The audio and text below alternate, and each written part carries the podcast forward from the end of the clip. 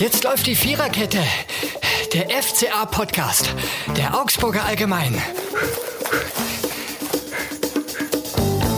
Schönen guten Tag und herzlich willkommen zur Viererkette, dem Podcast der Augsburger Allgemein bezüglich des besten Fußballvereins in ganz Augsburg, dem FC Augsburg. Hallo an meinen Kollegen Johannes Graf. Servus, Flo. Und Grüße von mir, Florian Eiserle. Schön, dass ihr eingeschaltet habt. Und es gibt Historisches, zumindest was auf diese Saison gemünzt werden kann, zu vermelden. Der FC Augsburg hat in Köln den ersten Auswärtssieg eingefahren. 2 zu 0 am Freitagabend hieß es. Hat ein bisschen gedauert in dem Jahr. Februar, glaube ich, war es. Letztes Mal auswärts gewonnen und ähm, jetzt in Köln. Aber sie haben das absolut verdient. Der FC Augsburg haben eine überzeugende Leistung gezeigt.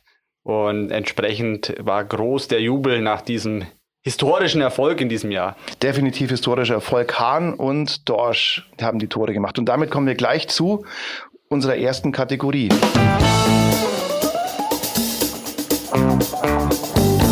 Wir ganz kafkaesk ohne weitere Vorankündigung direkt vorziehen, nämlich den Mann des Spiels. Das ist auch keine große Überraschung. Wer bei diesem Spiel Mann des Spiels war, Niklas Dorsch, hat das 1-0 eingeleitet, im besten Stile von Daniel Bayer, den Ball im Gegenpressing sozusagen abgefangen, dann das Ding eingeleitet, was Hahn gemacht hat und das 2-0 ja, äh, kommt zumindest in die Vorauswahl zum Tor des Monats mindestens.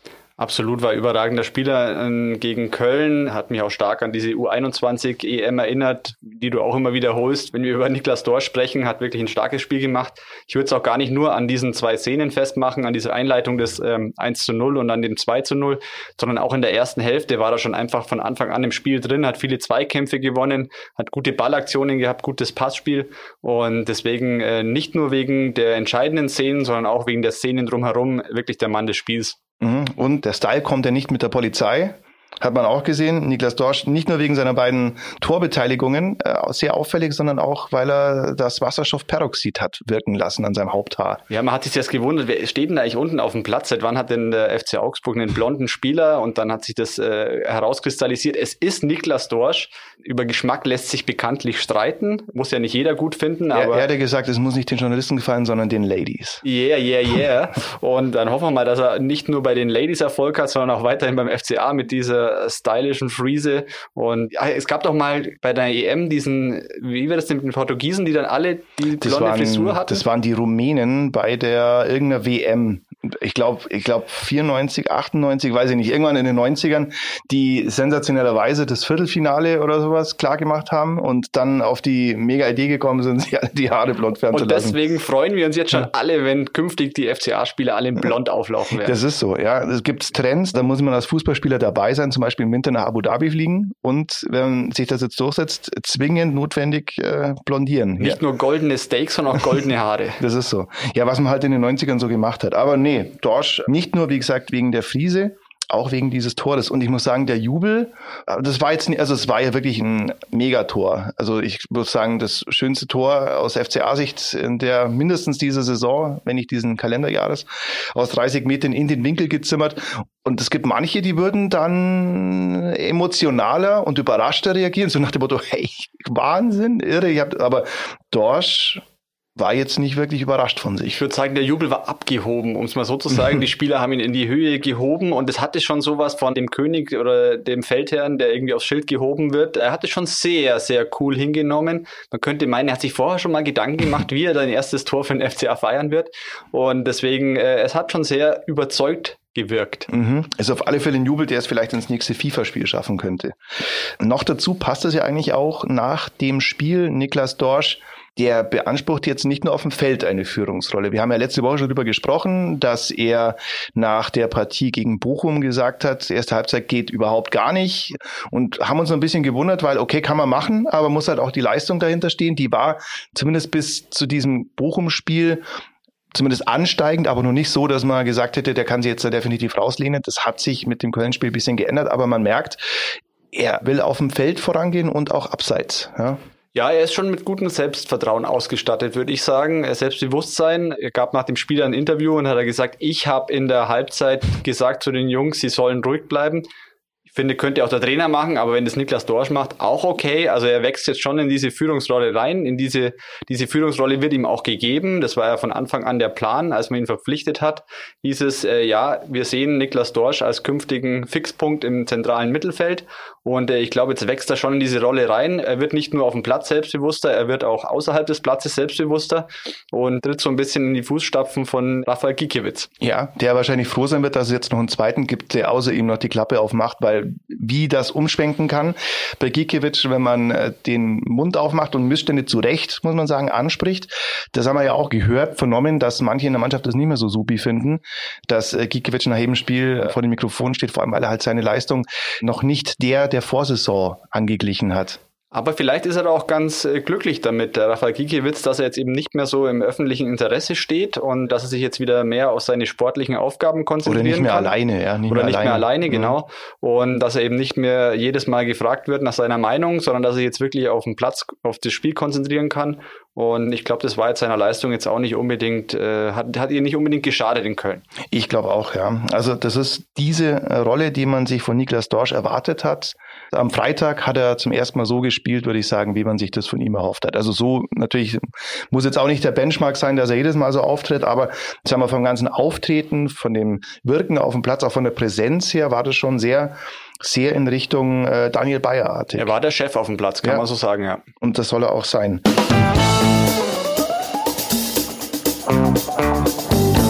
Damit kommen wir ratzdifatz zur zweiten Rubrik, nämlich wenn dieses Spiel ein Song wäre.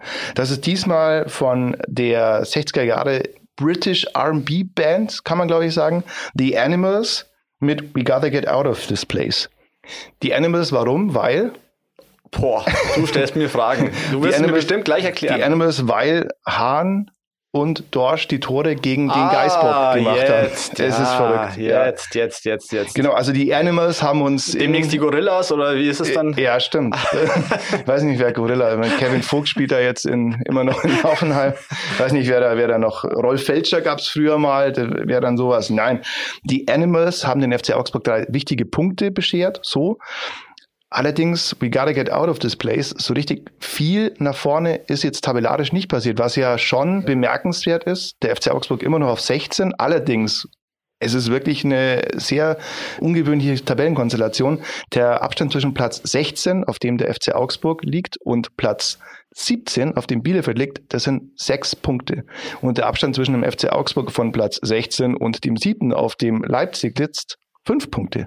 Ja, ich würde sagen, der FC Augsburg hat jetzt in dieser Hinrunde gerade noch die Kurve bekommen. Es war wirklich die Gefahr da, dass du diesen Anschluss da verpasst ans Mittelfeld. Und sie haben jetzt wirklich gut gespielt in den vergangenen Wochen. Ähm, auch gegen Bochum, finde ich, haben sie ordentlich gespielt, auch wenn sie verloren haben. Aber es ist echt interessant, wie eng es jetzt in der Bundesliga ist und dass der FC Augsburg zum Glück jetzt äh, die Punkte geholt hat, um dran zu bleiben. Aber man merkt es daran, sie holen den Punkt, sie gewinnen und trotzdem tut sich in der Tabelle nicht viel, weil eben auch die Konkurrenten gewinnen. Und deswegen sind jetzt gerade die letzten beiden Spiele in diesem Jahr gegen Leipzig und gegen Fürth auch wieder von hoher Bedeutung. Mhm. Man kann es auch so sehen, die Abstiegsregion geht jetzt fast bis Platz sieben, wenn es doof läuft, für einige Beteiligte. Wer steht auf Platz sieben? Auf Platz sieben stehen äh, die RBs aus Leipzig. Ja, dann ja. Äh, klarer Abstiegskandidat. genau, ist für mich immer schon klarer Abstiegskandidat gewesen. Also es kann sehr schnell sich alles drehen. Es gab jetzt sehr lange Stagnation eigentlich im Tabellenkeller mit dem FCA, aber wenn die Animals nochmal äh, den Drang verspüren, nach hinten rauszukommen, wer weiß, woran es da noch hingeht. Sechs Punkte sind noch zu holen. Leipzig und Fürth. Größer könnten die Gegensätze, glaube ich, nicht sein in diesen letzten beiden Partien dieses Jahres. Gegen Leipzig überragende Mannschaft, auch wenn sie jetzt den sportlichen Erfolg nicht hatten in den vergangenen Wochen. Aber man hat jetzt gemerkt mit Tedesco, Trainereffekt. Ähm, leider für den FCA hat man den Trainer jetzt noch gewechselt vor der Winterpause. Mir wäre es ganz recht gewesen, wenn sie damit noch gewartet hätten. Aber Leipzig ist einfach von der Besetzung, vom Kader äh, wirklich eine ausgezeichnete Mannschaft. Und auch mit dem Kunku haben sie den überragenden mhm. Spieler dieser Saison, finde ich. Ja, Erinnert mich an etwas, was unser ehemaliger Kollege Wolfgang Langner immer über Nico Kovac gesagt hat, als er noch Bayern-Trainer war. Und Wolfgang Langner hat immer gesagt, er hofft, dass Bayern den Trainer noch ganz lange hat. also wir hätten auch zumindest Jesse Marsch wäre schön gewesen, ja, wenn er noch länger Trainer Ein Spiel hätten sie wäre. noch warten können, bitte. Ja. Jesse Marsch äh, sitzt jetzt zu Hause und Domenico Tedesco. Mal gucken, auch interessantes Konzept, weil er bei Schalke, finde ich, die Punkte waren immer ein bisschen über dem, was die Mannschaft eigentlich gezeigt hat. Also mich hat er da nicht so wirklich, äh, nicht wirklich überzeugen können. Ich ja. finde, es war relativ biederer Fußball, den Schalke immer gespielt mhm. hat. Die haben zwar erfolgreich gespielt, gerade im ersten Jahr, als er da war, haben immer irgendwie 1 zu 0 gewonnen, 2 zu 1. Es war jetzt nie irgendwie spielerisch unglaublich schön anzuschauen, was ja eigentlich im Widerspruch zum Leipziger Spiel steht, weil das schon eigentlich so ein temporeiches, technisches, schönes Spiel ist. Aber vielleicht ist er einfach entwicklungsfähig und er wird schon die richtigen Worte gefunden haben, um die Leipziger Verantwortlichen zu überzeugen von sich. Er hat ja bei seiner Vorstellung bei Spartak Moskau erzählt, dass er immer sehr gerne bei Traditionsvereinen ist, also bei Aue, bei Schalke, bei Moskau jetzt. Und das ist ihm schon wichtig. Und da sagen wir Deswegen jetzt Leipzig. Herzlichen Glückwunsch Leipzig. Es ist aus FC Augsburgs Sicht insofern noch ein besonderes Spiel oder für Markus Weinziel muss man sagen ein besonderes Spiel, weil Domenico Tedesco sein direkter Nachfolger bei Schalke war damals. Also man hat ihn sozusagen gefeuert, um sich Tedesco aus Aue damals zu holen. Auch interessant. Wie immer einer der ganz vielen Nebenaspekte dieses Spiels. Ähm, aber wir wissen, was ist das Wichtigste? Die drei Punkte auf dem Platz und so. Genau. Ja, ja okay. Ja, äh, es sind Geschichten, wo nur der Fußball schreibt, glaube ich. Und der Handball und der Volleyball und äh, überhaupt. Was gibt's noch zu sagen? Gegen Leipzig wird Jeffrey Hauveleo fehlen. Fünfte gelbe Karte. Ich glaube, gefühlt alle fünf wegen Meckerns. Tut absolut weh, hat sich ja jetzt äh, nach seiner äh, Corona-Erkrankung wieder in die Mannschaft gespielt oder ist zurückgekommen und äh, man hat schon gesehen, jetzt einfach die Innenverteidigung, was von welche Stabilität die vermittelt hat jetzt in Köln. Also Oxford fand ich auch wieder überragend. Covileo auch stark. Äh, die beiden, die harmonieren da einfach. Und es gibt einfach der Mannschaft Sicherheit. Und jetzt tut es schon weh, dass Jeffrey Coveleo gegen Leipzig fehlen wird. Wahrscheinlich rückt dann Frederik Winter in die Mannschaft. Ähm, ich glaube jetzt nicht unbedingt, dass Felix Udokai mit dabei ist. Könnte sein, aber ich glaube jetzt nicht, äh, dass er spielen wird. Also deswegen tut schon weh gegen Leipzig, aber ich könnte mir vorstellen, dass dann die Konzentration wirklich voll auf diesem Spiel am Samstag in Fürth gelegt wird, weil da geht es wirklich darum, nochmal eine richtig gute Marke zu setzen. Mhm.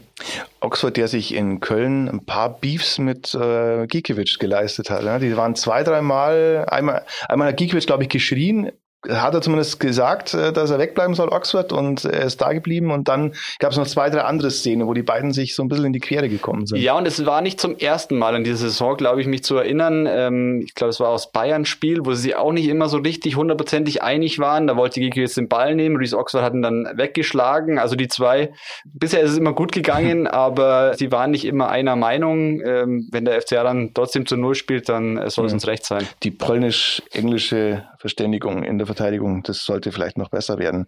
Sonst sehr viel Feines aus Köln mitgenommen.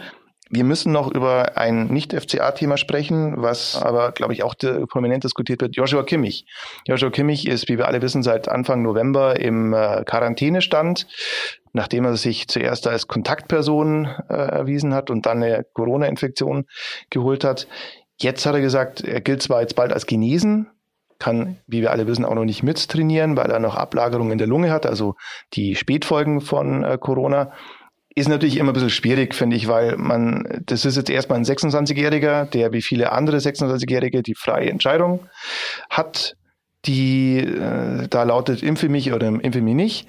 Bei ihm ist natürlich sehr prominent, zum einen, weil er eben Nationalspieler ist, zum anderen, weil er diese Wiki Corona-Geschichte gemacht hat. Jetzt hat er gesagt, er wird sich nachher auch impfen lassen. Ja, was sagen wir dazu? Ich sag mal, du warst mal jung, ich war mal jung. Wir wissen alle, wie das ist, wenn man jung ist. Dann dauert es vielleicht ein bisschen, bis man zu einer bestimmten Entscheidung kommt und Erkenntnisse gewinnt. Und äh, ich sag mal, bei ihm hat es ein bisschen länger gedauert, aber er hat jetzt dann doch äh, sich durchgerungen, sich impfen zu lassen, nachdem er über irgendwelche Sachen schwadroniert hat von Langzeitfolgen bei Impfungen etc. Also deswegen ähm, sind wir mal froh, dass die Erkenntnis jetzt gewonnen wurde ähm, bei ihm. Und ähm, ich habe es schon mal in einem Kommentar geschrieben. Ich glaube, äh, er hat vielen einen Bärendienst erwiesen im, im wahrsten Sinn des Wortes, weil er einfach das Beispiel ist, äh, dass man doch irgendwann mal zu der Erkenntnis kommen kann, dass Impfen doch nicht so ganz verkehrt ist. Mhm. Und auch bezeichnen ne, für alle 45-jährigen Biertrinker, die sagen, ich gehe ja zweimal die Woche laufen und habe deswegen ein super Abwehrsystem. Ja, das, ich glaube, das trifft auf Joshua Kimmich mindestens zu, dass er zweimal die Woche laufen geht. Und ich würde behaupten, dass er noch fitter ist als die meisten 45-jährigen Biertrinker, die sich auf Facebook mit äh, mein eigener Körper, meine eigenen Abwehrkräfte brüsten. Ja, auch der hat es gemerkt und äh, toi toi toi, es scheint danach auszusehen, dass es nichts Langfristiges ist. wünschen wir ihm an dieser Stelle. Wir wünschen ihm auf jeden Fall gute Besserung. Genau. Und ähm, eins muss man auch ganz klar sagen, Schadenfreude in jeglicher Hinsicht ist da absolut fehl am Platz. Also äh, da geht es um Gesundheit und äh, deswegen äh, kein Mensch soll von Corona betroffen sein. Aber vielleicht hätte man ja früher andere Wege gefunden, um das zu verhindern. Ich glaube, die Erkenntnis ist mittlerweile bei ihm gereift, ja. So, das war's in der letzten Folge dieses Jahres, wenn nicht noch das Christmas Special kommen würde, nächste Woche. Äh, haltet, ho, ho, ho. haltet euch bereit fürs große Christmas Special. Wir haben schon ganz viele Dinge vorbereitet. Nein, es wird äh, es ganz klein wenig besondere Folge werden. Ich hoffe, ihr schaltet weiterhin fleißig zu und ein. Wir sagen vielen Dank von Johannes Graf. Bitte, bitte. Und von mir, Florian Eisele. Gerne auch, wie immer, das Ganze abonnierenderweise auf den diversen Kanälen, auf Spotify, Apple Music und äh, bei uns im Webplayer sich anhören. Ich sage vielen Dank fürs Zuhören und bis bald. Das war die Viererkette, der FCA-Podcast der Augsburger Allgemein.